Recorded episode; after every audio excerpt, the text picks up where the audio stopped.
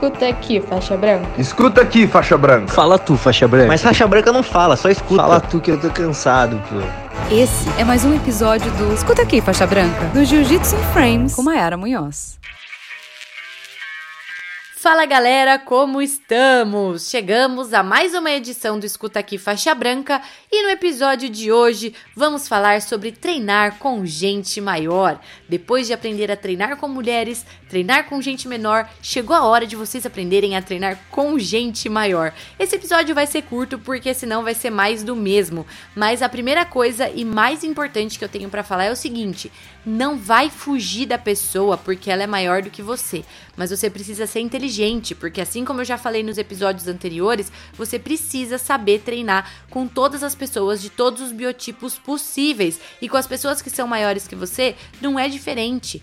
Então, cada um tem o seu jogo favorito, cada um tem o seu jeito melhor de lutar e com as pessoas maiores não é diferente. Muita gente fala assim: "Ah, não vai chamar na guarda aquela pessoa que é maior do que você". Beleza, isso é um senso meio que comum. Só que por outro lado, não é bom você chamar ela na guarda para você ver o quanto você aguenta a pressão de uma pessoa que é maior que você, para quando você for lá lutar um absoluto, você ver que, poxa, eu consegui fazer isso na academia com o cara de 120 quilos, por que, que aqui eu não vou conseguir fazer também? É lógico que você vai evitar muitas coisas por baixo com uma pessoa que é maior do que você. Você não vai deixar ela abraçar sua cabeça. Se bem que tem os magrinhos, às vezes, que abraçam sua cabeça, que a pressão é pior do que a galera que é mais pesada.